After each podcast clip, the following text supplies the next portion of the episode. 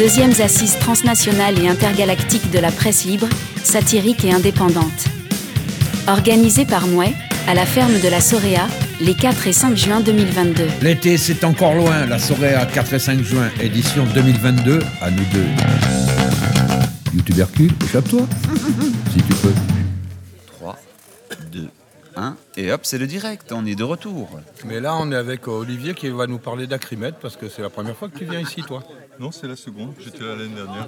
Et alors, c'est quoi Acrimed pour les gens qui ne connaissent pas Alors, euh, c'est un, on pourrait appeler ça un observatoire critique des médias. Il travaille sur euh, la, place- la- la- la presse dominante essentiellement, mais qui s'intéresse beaucoup à la presse indépendante, puisque c'est, c'est un peu euh, la transformation qui, qui l'attend euh, de la presse, c'est, aller vers la presse indépendante. Dans, les- dans nos propositions, euh, il y a euh, repenser le, le système d'aide à la presse pour le consacrer à la presse indépendante.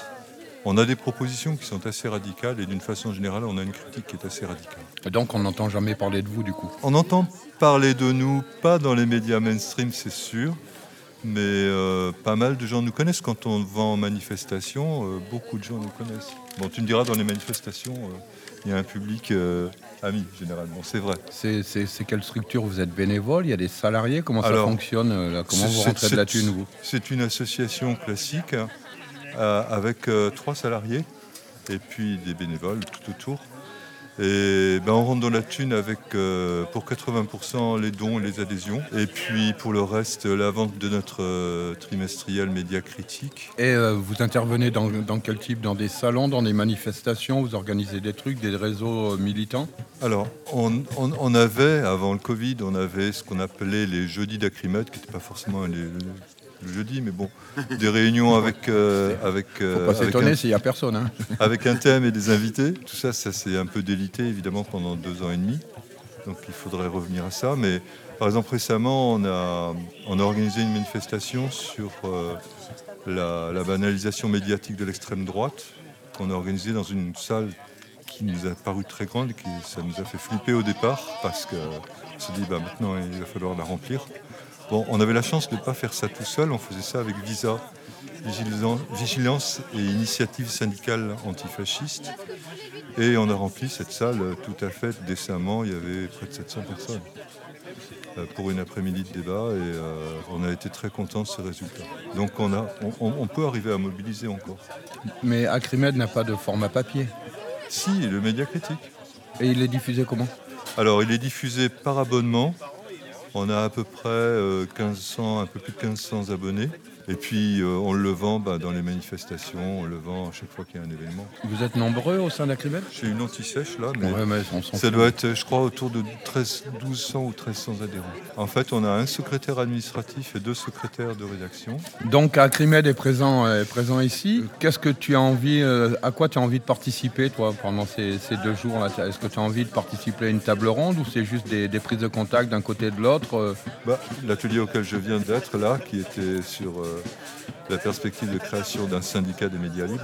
L'autre atelier sur la professionnalisation m'aurait tout autant intéressé, mais il faut bien choisir. Euh, donc participer, écouter. euh, c'est vrai que l'année dernière j'étais plus en mode écoute, mais cette fois-ci je suis intervenu peut-être un peu plus parce que peut-être que je me sens plus aguerri depuis que je fais partie de la rédaction. On, est vraiment intéressé par ce mouvement qui, se crée, euh, cette espèce de synergie qu'on a vu déjà par le fait que bah, les gens qui sont venus l'année dernière sont revenus, pour la plupart, ceux qui ont pu du moins. Et puis parce qu'il y a cette liste qui a été euh, réanimée, euh, la liste CPML euh, était un petit peu agonisante, on ne savait même plus qui la gérait, maintenant on a une belle liste et euh, ça permet de partager pas mal d'informations. À terme, euh, si on crée ce syndicat, peut-être qu'on pourra encore euh, être plus fort. Est-ce qu'il y a des modèles de, de journaux alternatifs que tu découvres là ou globalement ce que les gens Ah oui, moi j'étais persuadé qu'on était ancien. J'ai réalisé l'année dernière euh, qu'il y avait des, des médias alternatifs qui étaient bien plus anciens que nous, qui sont euh, en bonne santé. C'est tout à fait réconfortant. Et puis ce qui, me- ce qui me- ce qui me frappe, c'est la variété des modèles et la variété des, des modes de fonctionnement. C'est très intéressant. Si on veut, si l'auditeur il se dit tiens, euh, Crimed, je vais aller voir comment il fait. Il va sur internet. Ah bah, il et- va sur internet, on a un site euh, bah, Acrimed, hein, n'importe quel moteur de recherche le trouvera. Et on publie sur ce site euh, à peu près, je dirais, 3, 3, 3 4 articles par semaine. J'ai compté 150 publications l'année dernière. Et sur ces 150 publications, il y en avait 80% que- qu'on qu'on avait fait en propre. Le reste, c'était des, euh, soit des communiqués syndicaux, soit euh, par exemple euh, l'appel du Ravi, l'appel à financement du Ravi, des choses comme ça, plus des entretiens, des articles repris. Il y a deux ans ou trois ans, je ne me souviens plus, on avait repris un article de Vasco Dragan à Philémon. Je me souviens quand j'étais venu l'année dernière, il m'avait dit, tu sais, j'étais vachement content que vous repreniez cet article. Il avait fait un très bel article sur son expérience de journaliste à, Monte-Carlo. Et il m'a dit, ça ça m'a permis de toucher des gens euh, que je ne touchais pas localement. J'ai eu des retours euh, via ça. C'est tout le problème de la presse alternative en général, hein, c'est le problème de la diffusion. euh. Il y, a- des initiatives qui se font, qui sont très positives. Pour ça, j'en ai pas parlé tout à l'heure parce qu'on était là pour euh, présenter son média. Mais on, on a commencé à faire des podcasts cette année. Alors, euh, on partait tout feu, tout flamme. Pour faire un podcast euh, mensuel pour Radio Cause Commune. Euh, En fait, on a été capable d'en faire deux. Tu sais, tu sais que c'est un truc de pro. Hein. Ben oui, c'est un truc de, trop, de pro. Et on s'est rendu compte que ça, demandait euh, beaucoup de travail. Et euh, donc on a, on a- on a fait deux, deux beaux sujets, un sujet sur Israël-Palestine et puis un sujet sur le journalisme sportif. Et puis après, on a, on a diffusé euh, l'é- l'événement qu'on avait fait à, à Olympe de Gouges, dont je parlais tout à l'heure sur la banalisation de l'extrême droite. Mais euh, on s'est rendu compte que c'est- vraiment un gros travail. Mais après ça, le problème aussi, c'est que ces podcasts soient écoutés. Pour ça, par exemple, il y a un outil qui est bien, auquel on a adhéré, c'est une plateforme qui s'appelle Spectre, un agrégateur de podcasts de gauche. L'intérêt de ce genre de- d'outil, c'est que bah, les gens viennent pour, mettons, écouter Acrimed, et puis ils vont découvrir euh, au fil des pages qu'il y a bien d'autres médias qui sont susceptibles de les intéresser, c'est leur donner une chance de les découvrir. Tout ce qu'on peut faire comme travail en commun, c'est pareil. Euh, Nous, quand on republie un, un- un média indépendant, et peut-être on ne le fait pas assez, on lui donne de la surface, Donc tu reviendras l'année prochaine. J'espère bien. Ou alors il faudrait que ce soit quelqu'un d'autre qui représente Acrimed, parce qu'ils ont- ils vont en avoir marre de voir ma sale gueule. quoi. Mais non, tu as pas une sale gueule. Quoi. Il faudrait, il faudrait qu'il y en ait d'autres qui viennent. Oui, on fait partie des plus vieux, mais c'est plutôt euh, rafraîchissant de savoir qu'on fait Et partie voilà. des plus vieux. Quoi, je veux dire. Bon, ben merci Olivier. Merci à vous. Super pour cette présentation d'Acrimed. Donc euh, Acrimed qui ne traite que des médias en fait. Qui ne traite que des médias. On se, on se garde bien de faire quoi que, soit, que ce soit d'autre. On se garde bien de faire de la contre-information. Enfin, on, on reste sur ce créneau parce que, parce que sans ça, on- ça peut partir très très loin. Merci Olivier. Au revoir. Allez, salut. Bravo Olivier Parce que là, je vous rappelle que donc euh, avec les crieuses de bonnes nouvelles, s'annonce un futur débat sexualité et genre. Donc, ouais, tu me balances comme ça là-dessus. Bah, D'où vient cette idée trouver. déjà? Alors, d'où vient cette idée? Euh, Moi, ça fait un moment qu'au tiers-lieu Sainte-Marthe, euh, je participe à un, groupe de parole et de réflexion, on va dire. On discute de, différents sujets et thématiques autour du genre et de la sexualité. Et les, deux font l'objet de, rapports de force, de discrimination, de domination, dont il est important de prendre euh, conscience de se sensibiliser, en parler, pour qu'il y ait moins de gens mal à l'aise par rapport à ça ou qui, se fassent euh, très clairement euh, par D'accord, rapport donc à... c'est vraiment sous le prisme de, de l'idée de domination. Domination par rapport à la pratique sexuelle, domination par rapport à la définition du, du genre ou... Euh, domination, on va dire par rapport à toi, comment tu te définis dans ta sexualité ou dans ton genre. Bah, par exemple, il y a des rapports de, de domination entre hommes et femmes.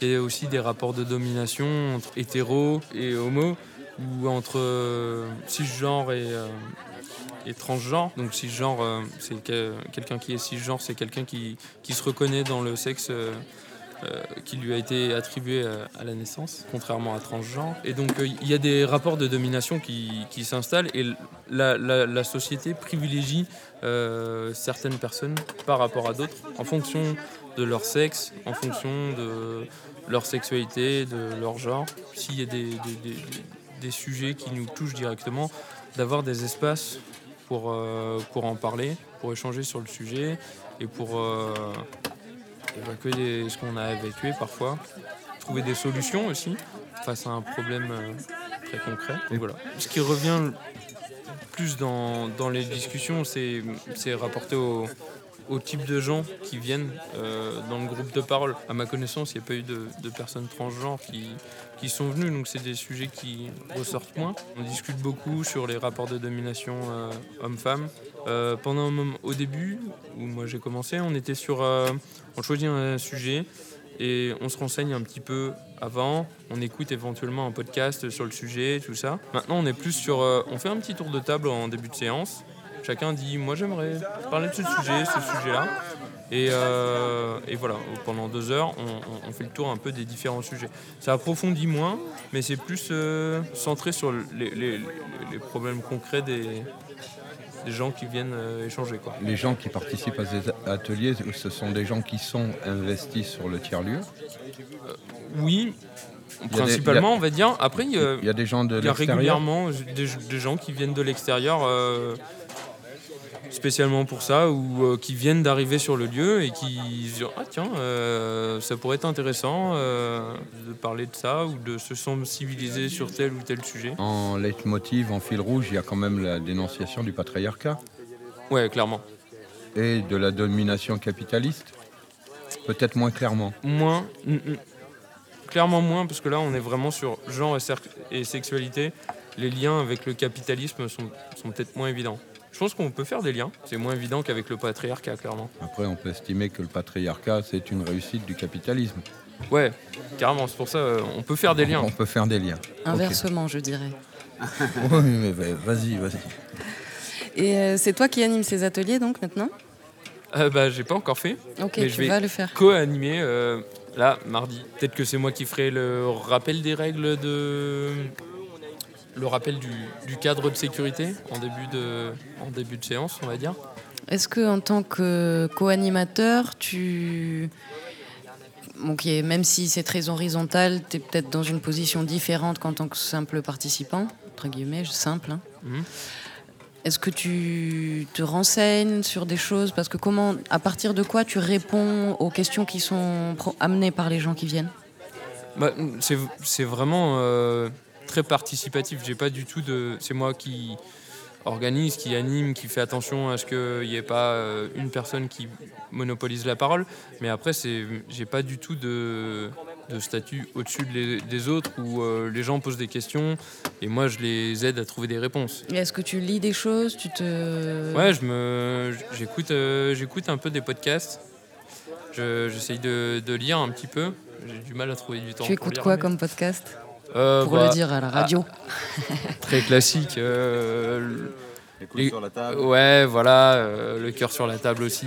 euh, ouais, voilà. Mona Chollet, j'ai lu aussi. Il y a Olivier qui voulait Je voudrais revenir sur, euh, sur ce, ce- ce- ce binôme euh, genre et sexualité. Euh, dans ce couple-là, il y a évidemment la notion de genre qui a émergé relativement récemment et très puissamment. Et quelquefois, je m'interroge euh, euh, et je me demande si, pour certains, euh, s'interroger son genre n'est pas une façon d'occulter une interrogation sur sa sexualité. Alors je sais pas si c'est une idée complètement idiote ou si euh, ça, te- ça te- ça te parle. Est-ce que tu peux. Je veux dire, par exemple, un, un- un- un ado de 15 ans qui euh, envisage une transition, Mhm. est-ce que, pas est-ce que ça ne peut pas être le cas d'un ado qui euh, refuse euh, l'idée d'avoir une sexualité autre que hétérosexuelle? Je pense que c'est une question qui est très débattue de pourquoi, euh, pourquoi l'homosexualité, comment est-ce que ça arrive, est-ce que c'est génétique, est-ce que c'est culturel, est-ce que c'est une, une question que, qui a déjà été débattue et qui a fait l'objet de débats un petit peu houleux pendant le groupe? Par rapport à ce que tu as dit, euh, Olivier, c'est ça ton prénom? Je sais pas si c'est. euh, du coup, je poserai une autre question, peut-être à ta question. Mais euh, sur, parce que tu as dit, est-ce que l'idée d'une transition de genre viendrait pas cacher une difficulté à assumer une sexualité euh, non hétéro, on va dire Je sais pas si c'est. euh, alors, peut-être que ça arrive, puisqu'on peut se dire, on peut partir du principe que tout arrive dans la vie des êtres humains. Donc, peut-être que ça arrive, mais hum, peut-être le fait qu'aujourd'hui ce soit un peu, comme on dit, à la mode, cette question sur la transidentité, ça permet aussi à des personnes, peut-être, d'être une porte d'entrée sur une réflexion, en fait.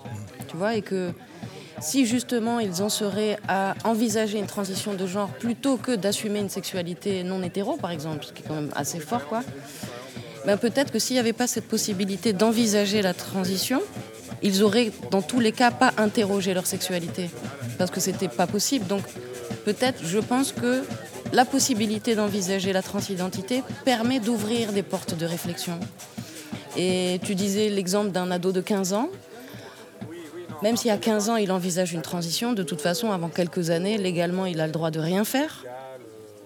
Donc, il a quelques années devant lui pour s'interroger, en fait. Et aujourd'hui, ces questions, elles sont ouvertes, on va dire, dans le débat. Donc, les gens qui se posent ces questions aujourd'hui trouvent, même si c'est seulement sur les réseaux sociaux, par exemple, des gens avec qui en discuter, et donc ils sont accompagnés en un sens dans la réflexion. Donc, euh, c'est un pas vraiment une réponse, je pense, mais voilà, certainement que c'est comme tout peut permettre à des individus de s'éviter soi-même, voilà, tout peut être euh, une occasion à saisir pour ça. hein. C'est peut-être le cas euh, pour la transidentité, mais je pense surtout que ça permet d'ouvrir des portes de réflexion en fait. Et c'est un peu souvent dit justement donc ouais c'est c'est à la mode comme quelque chose de négatif. Et je pense en fait que le fait que ce soit à la mode permet à beaucoup de gens de s'interroger, en tout cas beaucoup plus qu'avant.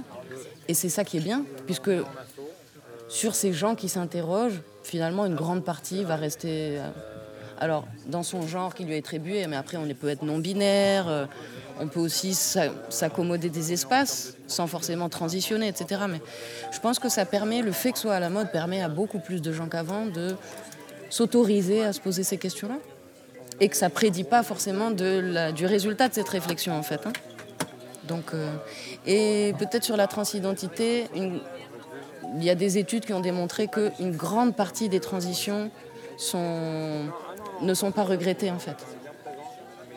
Donc voilà, ça permet aussi de relativiser un peu cette idée de où le phénomène, tout ça. Effectivement, là, il y a un phénomène où on en parle, mais il n'y a pas beaucoup plus de transitions pour l'instant à ce jour, effectives, quoi. La majorité des transitions qui ont eff- été effectuées euh, le sont, sont très bien vécues, enfin, sont satisfaisantes pour les personnes, quoi. Dans la démarche personnelle, hein. après, l'expérience sociale hein. est, très di- enfin, est quand même très différente, mais absolument, émancipatrice, euh, Mais je- je- je pense- constitution de l'identité. euh, mm. Ouais, Enfin, je voulais rebondir sur ce que t- sur ce que tu disais, mais tu avais fini Euh, Ouais, je, je pense que effectivement, c'est un petit peu peut-être à la mode. En tout cas, à la mode d'en parler. Mhm. Euh, je pense que c'est une très bonne chose que ce soit à la mode de, de parler de ces choses-là. Euh, maintenant, ça, même si c'est à la mode d'en parler, ça, ça- ça reste quand même très compliqué dans, dans la société actuelle de vivre une, une, une sexualité euh, Non traditionnelle. non traditionnelle. Se définir transgenre, je pense que c'est encore plus compliqué. Donc c'est vraiment un, un long chemin sur, euh, sur plusieurs années. Donc c'est c'est quelque chose de d'assez mûrement réfléchi, je pense, euh, quand les personnes en arrivent là. C'est vraiment qu'il y a un, un- un malaise assez profond. De toute façon, légalement, c'est impossible de faire une transition sur un coup de tête. Donc, Ouais, euh, voilà. la loi ne, le- ne le permet pas. Ouais, enfin une transition euh, au, au- au niveau. Je, je suis pas très renseigné, mais Mhm. faire une transition au niveau euh, chirurgical, tu parles? Chirurgical, mais civil, Oui.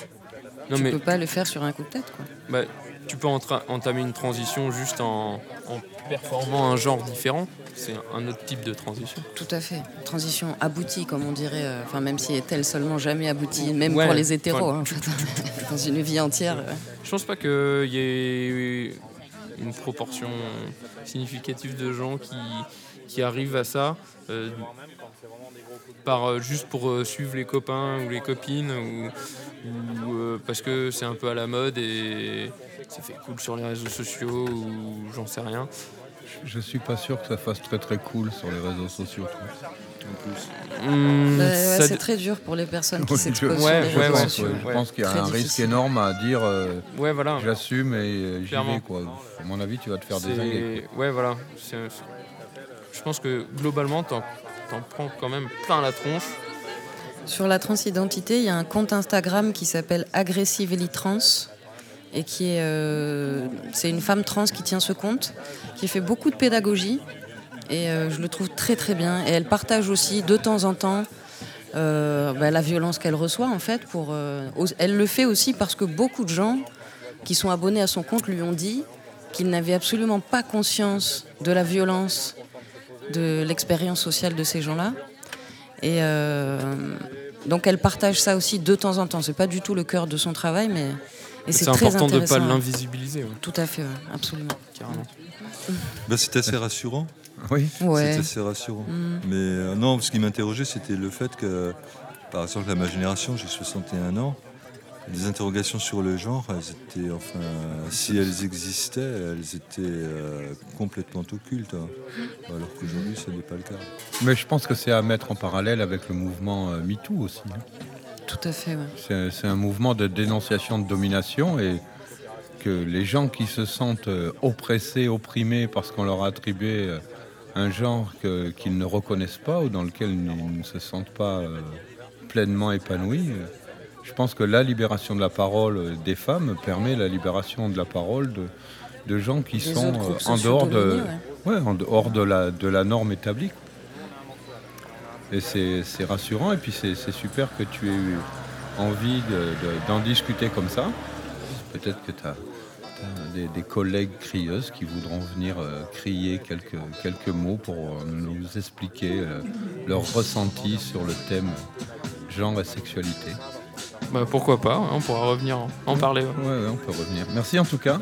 Bah, super, merci à vous. Merci à Alison Palver, notre euh, sociopathe préféré. Sociopathe, rien moins que ça. Allez, on rend l'antenne. Salut Palach. Du tubercule, échappe-toi. si tu peux.